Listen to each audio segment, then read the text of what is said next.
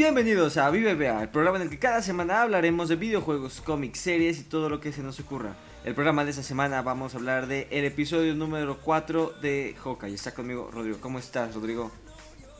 ¿Qué tal, Roy? ¿Cómo estás? Pues sí, muy aquí listo y emocionado para hablar de este cuarto episodio de Hawkeye y pues ya, ya va tomando forma final la trama, diría yo. Al fin, al fin le metió Nitro, ¿no? Habíamos dicho los primeros dos episodios poco, poco de acción, un poquito de historia. El tercer episodio, mucha acción, nada de historia. Y ahorita parece que ya están conectando un poquito los puntos. Parece que ya la serie metió Nitro. Y ya también nos están regalando esos cameos que pedíamos desde el inicio de esta serie. Retroalimentación directa, ¿no? De películas a series. Ahorita damos el detalle. Sí, sí, sí. Que, que... Pues bueno, es la primera vez, ¿no? Ya que vemos una película nueva conectarse directamente con las series, ¿no? Creo eh, que sí, yo diría que sí es lo primero. hablaremos de eso. Como comentabas, la serie eh, esta semana salió que no ha tenido el impacto que se esperaba. Eh, por ahí escuché que, así como nosotros la semana pasada decíamos que pues, la emoción de Spider-Man nos hacía estar más receptivos a esta serie, por ahí hay gente que lo ve al revés, eh, es como cuando vas a un concierto y está la banda que abre y ya quieres la banda que va a abrir, ¿no? y es que, siempre hay dos mundos, ¿no? Hay dos mundos. Sí, sí, sí. Y hay gente que lo está viendo así, ¿no? Está no no le no puede prestarle ese interés a, a Hawkeye por, por la emoción de lo que va a ocurrir en tres días de cuando estamos grabando este episodio. Es normal, es normal, pero yo estoy seguro que durante las fiestas, eh, en estas dos semanas, en lo que esperamos que salga Cobra Kai, eh, mucha gente va a estar viendo Hawkeye. Ya pasada la felicidad de haber visto a Garfield y Maguire en, la pantalla grande, eh, se van a poner al corriente con Hawkeye, ¿no? Exacto, exacto. Yo estoy seguro que ya cuando después de ver Spider-Man la gente va a estar muy contenta y va, a regresar a ver Hawkeye. Pero bueno, ¿qué te parece si hablamos con el... Eh, ya hablamos directo del episodio. Que el episodio comienza donde terminó el tercero, ¿no? Esta escena donde Jack amenaza a, a Hawkeye, a Clint con la espada de Ronin. Y pues bueno, al parecer no pasa más. Eh, simplemente dicen, ah, que es un Avenger en nuestra cocina. Y, y para, al parecer para ellos no pasa más, pero Hawkeye claramente empieza a sospechar de Jack. Y en lo personal yo empiezo a sospechar de la mamá de Kate. Sí, claro, sí, ¿no? Este, como dices, eh, nos dejaron con el drama el capítulo anterior, pero clásico giro, ¿no? Ah, no pasa nada, van a ser ahorita todavía muy amigables. Eh, el arquero, ¿no? Le dice el arquero antes de decir de Hawkeye. Eh, y otra vez el tema del branding, ¿no? Del marketing de, de Clint. Pero sí, definitivamente la mamá sigue ocultando algo. Algo pasó después de la muerte del... De por sí algo, algo raro había porque empiezan discutiendo la mamá y el papá, ¿no? Cuando fue el capítulo 1. Hay algo ya había. No sé de qué índole parecía un tema de dinero, ¿no? Algo así. Pero algo más ha pasado desde entonces y sí hay gato encerrado también del lado de la, de la mamá. Estoy de acuerdo contigo. Sí, no, recordar que en los cómics el némesis, digamos el villano número uno de Kate es su papá. Pues aquí sabemos que está muerto. O no, quién sabe. Ay, no me digas. Pero pareciera que aquí ese rol lo va a tomar su mamá, ¿no? Que es similar a, a, lo que ocurrió en los cómics, ¿no? Y pues bueno, vemos que Hawkeye sospecha de ellos, logra salir de ahí con la espada de Ronin o sus habilidades para robársela de regreso. Pero curiosamente, y aquí es donde yo empiezo a sospechar de Eleanor, la mamá, es que cuando despacha a Clint de, de su departamento, después de decirle, recordarle a Natasha, parece que sabe en dónde le duele. Eh, mm. Habla con alguien por teléfono, no sabemos con quién, pero le habla y le dice, necesito que me hables, es urgente. No sabemos si le hablaba al Kingpin o quizás pudiera ser Valentina. Y por eso es que vemos después a Yelena. Spoiler. llegar. Perdón por el spoiler, pero era necesario. Ella misma lo spoileó. Por ahí estuvo también el drama de que no habían pasado ni tres horas de que había salido el episodio y a la actriz Florence Pugh ya lo había puesto en su Instagram. Pues este sí, este. Tiene razón, tiene razón. Esa, ese, puede haber ahí cierta conexión. Sí, porque bueno, no, es coincidencia que al final del episodio vemos ya llegar a Yelena, ¿no? Lo que ya habíamos estado esperando. Entonces no sabemos, no sabemos si le habló el Kingpin o por ahí podría ser conexiones con Valentina. Y ya ella fue la que decidió despachar a Yelena por Hawkeye. Claro, dieron el pitazo. Aquí anda Sí. el ojo de halcón. Sí. De una vez. Exactamente. Pero bueno, también relacionado a lo que vimos en el episodio anterior, vemos que usaron la base de datos de Bishop Securities, es la empresa de Kate, para encontrar esta empresa que se llama Sloan Limited. Y, y también algo nuevo para mí, al parecer Laura, la esposa de Hawkeye, también tiene recursos y habla otros idiomas, como si ella también hubiera sido una agente. Sí, sí, cada, cada eh, eh, ha salido poco en este episodio, pero se ha notado que, o sea, está, está en todo, o sea, obviamente ya sabe que, que Clint fue running, sabe de más o menos cómo está organizada la mafia, los delincuentes, y como bien dice, o sea, da, da, eh, igual por ahí veía el meme de cuando, cuando ya ves que de Tony y todos conocen la, la- Sí. el lugar y la familia de, son Barton. agentes. Exacto, son agentes. Entonces, oye, a lo mejor Tony tenía razón. Digo, lo- los niños no, obviamente. No, pero... claro, pero... Bueno, Exacto. no, no, ¿verdad? No, no, los niños no, pero la, Laura a lo mejor sí era agente. Y ya ves por ahí, inevitablemente han dicho. Tengo que decirlo otra vez, pues, porque es un tema que toca al, al fandom de Chill. El tema de que pues, Mockingbird. pudiera ser, exacto, que pudiera ser una Mockingbird retirada, incluso. Se ha Sí, tocado. eh, así como Hawkeye, ¿no? Que, que el nombre pase de generación en generación, ¿no? Como va a pasar ahorita. Que ella haya pasado el manto de Mockingbird a, a Bobby Moore, que vimos en... Eso, está, eso ¿En sería un consuelo para nosotros, No, pero bueno. no es disparatado, no es algo ajeno en los cómics, es algo que pasa demasiado en los cómics, ¿no? Que pasa en el manto, yo también había leído eso. Y sí, estaría interesante, en los cómics vemos que Mockingbird, Bobby Moore es de hecho interés romántico de Hawkeye. Pues sería interesante ver que Laura en su momento, antes de ser madre, fue un agente también y... Y de ahí todas estas habilidades, porque vemos que le logra sacar información a uno del Tracksuit Mafia. Y así es como llegan a, a- a ver que esa empresa es una empresa fantasma creada por Jack, dirigida por Jack. Que pues ya vimos que eh, la relación es que él controla la Tracksuit Mafia de cierta forma.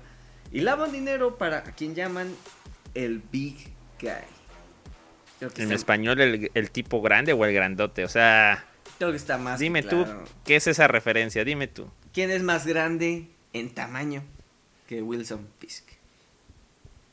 Sí, o sea, está cantado, está cantado y seguimos con nuestro pronóstico de que pues, va a ser en este capítulo 5 del miércoles. No, no Su va a ser otro Mephisto. No va a ser otro Mephisto. No. Eh, estoy seguro que Marvel aprendió su lección con WandaVision. Y estoy seguro que va a salir Wilson Fisk en esta serie. Sí, se viene, se viene. Sí. Y bueno, y aquí empieza un, un, un, este misterio que empezó desde el primer episodio. Como que olvidaron un poquito. Parece que no pasó más. Y aquí regresó lo del Rolex, ¿no? Híjole, sí, sí, muy enfocado, como dices, en, el, en los primeros o segundo episodios, cuando, cuando es robado, porque también Sí. era de los artefactos del complejo Avengers. ¿De quién es? Sí va a ser algo importante de, de quién es. Híjole. O sea, he, he leído muchas teorías. Pues, no sé, no sé. Podría ser, no creo que sea de Natasha, no creo que sea de Nick Fury, sería muy obvio que fuera de Nick Fury. Eh, a mí, por ahí leí algunas teorías que pudiera estar conectado con los Skrulls. Ah, esa no la había leído, pero... Y ya sé, ya sé que nos han metido Skrulls hasta en la sopa, pero yo creo que aquí no estaría forzado, ¿no? Porque sabemos que viene Secret Invasion, entonces todo lo que sea relacionado con espías en el universo Marvel ahorita debería irse uniendo a, lo, a Secret Invasion. Mm, sí, sí. Y le daría razón. una conexión mayor a esta serie que hemos dicho miles de veces que es más terrenal, más mortal. Y ahora sí le da una conexión grande con el universo Marvel. Sí, por ahí igual lo que yo he leído es que supuestamente podría ser de de Laura Mockingbird, pero no sé si eso tenga mucho sentido, que si es de Daredevil. La verdad tampoco sé si eso tenga sentido y que por eso le interesaría a Fisk. Hoy por ahí una que me encantaría, pero no creo que hasta si es de Phil Coulson. Híjole, no, no sabemos. Seguramente lo descubriremos en, el último, no creo que ni siquiera en el siguiente, en el último episodio. Pero pues esa, es- es- parece que la serie ahora retomó ese misterio, ¿no? De, quién va a ser el Rolex. Yo, yo creo que va a jugar un papel más grande en lo que viene del universo Marvel porque sabemos que se está esparciendo demasiado esto. Con todas las nuevas series que van a salir el próximo año. Sí, tienes razón, el, reloj puede ser lo que ayude a conectar con el universo y, y ya el tema de Fisk pues va a ser lo propio de la serie. Sí, exactamente. Pero siguiendo con la serie, eh, Clint y Kate tienen su posada, básicamente.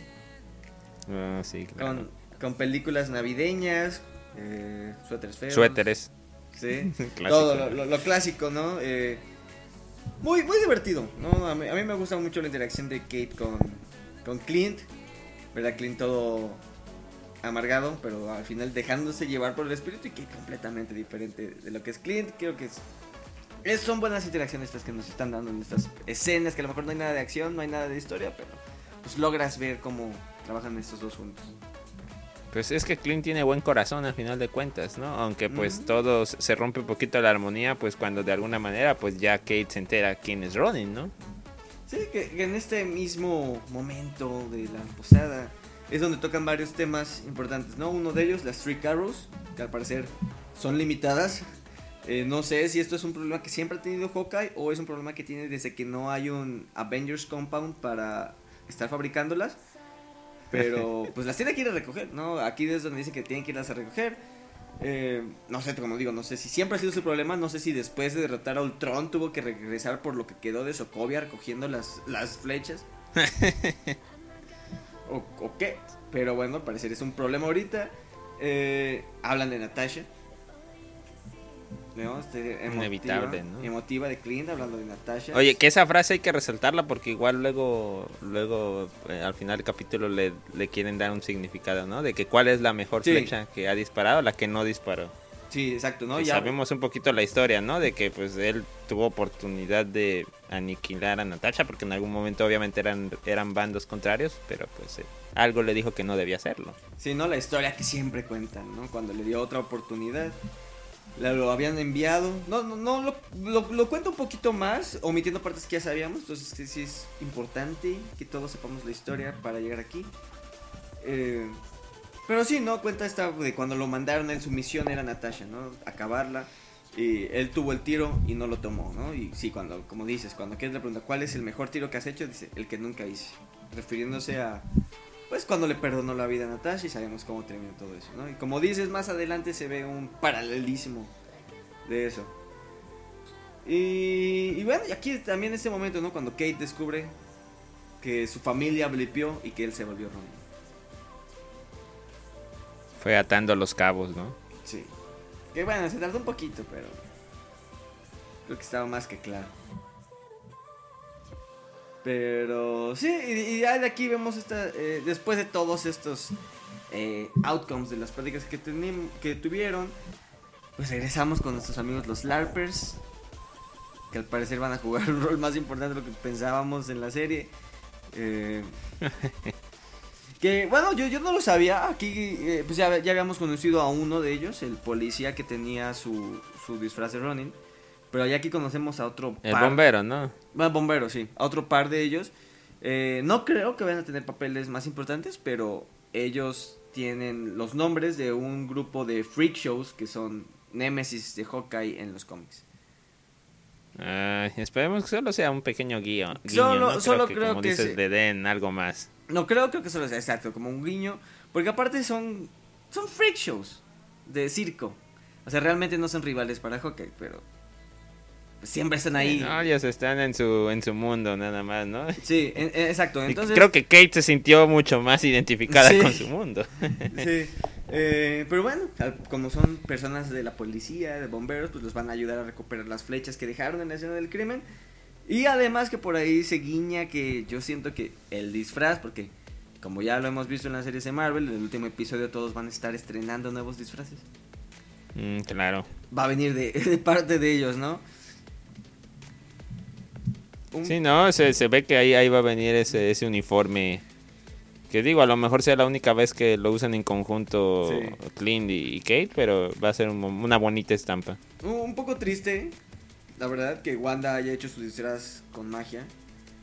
Eh, Sam haya obtenido su disfraz por parte de Wakanda. Y que Clint tenga el suyo por parte de, pues básicamente, De los- cosplayers. No, no, no. Cosplayers, ¿no? Son cosplayers, básicamente.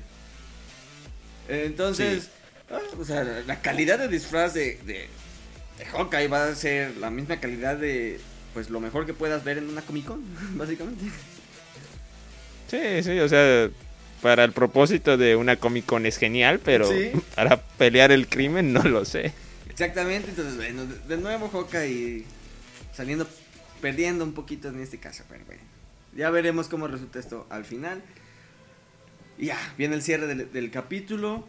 Eh, logran lo que, bueno, Laura, de nuevo, usando sus habilidades seguramente de agente, logra localizar el Rolex en un departamento. eh, se prepara Kate y Clint. Y también aquí vemos un poco las diferencias de y, Kate y Clint, ¿no? Como cada uno, uno pues completamente entrenado como agente secreto y otra pues, pues no. Vemos la diferencia Improvisando. Entre, entre sus métodos, ¿no? Para infiltrarse y, y lograr conseguir el Rolex en el departamento que resulta ser de Maya. Eco. Sí, ¿no? Y que le sale bien el tema de infiltrarse a Kate, ¿no? Es todo perfecto, encuentra el reloj. Obviamente Clint no le dice de quién es, Mm. pero ahí llega una doble complicación, ¿no? Ahí es donde ambos empiezan a enfrentarse con pues con diferentes personas que eh, Kate con Maya y Clint se empieza a enfrentar, a enfrentar en el techo con quien sabríamos después. Bueno, creo que desde ese momento yo, yo creo que cualquiera ya sabíamos que era Yelena, aunque tenía la cara tapada por la forma en la que peleaba, o sea, claramente era una Black Widow. Sí, aunque en un principio Clint decía que estaba también peleando con Maya, ¿no? Sí. Sí, y aquí es donde viene ese, ese paralelismo, ¿no? Ya después de enfrentarse acaban todos en el, en el, en el techo. Yelena no está tratando de matar a Clint, hasta parece que solo está tratando de llamar su atención. Varias veces tuvo un disparo claro hacia él y no lo tomó. Y, y cuando Maya lo atacaba, claramente ella la enfrentaba a ella. Entonces están, Maya y Yelena están en bandos opuestos y parecía... Sí, no, no se conocen, no están de acuerdo. Sí, y pareciera que Yelena. Pues sí, lo, lo, lo claro es. Este. Pensar que, se- que lo quiere matar, ¿no? Pero. No, recordando la escena, ¿no? De, del final de Black Widow con Valentina. Le dice: Tu próximo objetivo es Clint Barton. Pero no le dice: Tu objetivo es matarlo. Y bien decíamos en ese entonces, pudiera ser que su objetivo es reclutarlo. Sí, no habló, ¿verdad, Yelena? No dijo nada. nada, entonces hay que ¿No? esperar. Pero aquí es donde viene este paralelismo, ¿no? Que, que mencionabas antes. En algún momento Kate tiene un tiro limpio hacia Yelena, se ven a los ojos y decide no tomarlo, ¿no? Igual al que tuvo Hawkeye con Black Widow, pues ahora esta nueva Hawkeye con la nueva Black Widow. Tuvieron ese mismo momento, ¿no? Sí, inevitable, o sea, la gente empezó a hablar de, de esa, ese guiño, esa referencia y lo que pueda significar, ¿no? O sea, verlos que eh, en algún momento serán aliadas. Sí. Y pues también tuvimos un momento muy emotivo, ¿no? Eh, que Yelena también en, en la pelea contra Kate la lanza y, y aplica una aplica una en Natasha, lo mismo, ¿no? Lo mismo que en Natasha. Le amarra el cinturón con un cable y la lanza para que no se caiga. Bueno, para que se caiga pero que quede colgando, ¿no? Y- cuando Clint se avienta para tratar de agarrarla, escuchamos. No sé si te diste cuenta, era, era la música de Bormir. Sí, ay, era imposible no pensar en, en eso. Sí, ¿no? Claros flashbacks de cuando Natasha se cae y es cuando, digamos, se- seguramente se va, se va a arreglar todo para el siguiente episodio, pero pues por ese sentimiento Clint no quiere trabajar más con Kate, ¿no? Por, por, e- por esa sensación de que le puede pasar lo mismo que a Natasha. No, y yo creo que igual de alguna manera sí tiene un poco encima lo- las palabras de la, de la mamá de. Kate, ¿no? De que, de que- pues a final de cuentas creo que nadie duda que Kate sí- que la, la mamá sí quiere a su hija. Entonces, Sí. este, Y, y también lo vimos en la pelea, ¿no? Eh, ya al momento de ver a Kate enfrentándose a Yelena, se vio muy verde Kate, pero muy, Sí. muy verde. Sabiendo que ella pues no está entrenada, realmente. O sea, digo, si, si se agarra a golpes con una persona normal seguramente nos gana, pero pues con alguien entrenado una Black Widow. no tiene el nivel para enfrentarse todavía a alguien entrenado como una Black Widow. Sí, no, tampoco es como que Clint, o sea, a Clint igual le cuesta, le cuesta. Exactamente. Pudiera ser por la edad. Igual, sí, claro. Pero, pues bueno, ahí termina el episodio. Y nos deja todo listo para el siguiente gran miércoles, ¿no? Como ya lo hemos comentado, el siguiente miércoles, quinto episodio. Seguramente ya aquí veremos al Kimping. A lo mejor hasta el final del episodio. Yo- y yo lo calculo así, ¿no? Sí. Que seguramente al, fin- Al final, será la revelación del final. Ver a Fisk se cierra para el desenlace en el sexto episodio. espero, espero que todos los que nos estén escuchando ya tengan sus boletos para ver Spider-Man. Y ya, poder celebrar el siguiente miércoles y hablar de eso el domingo.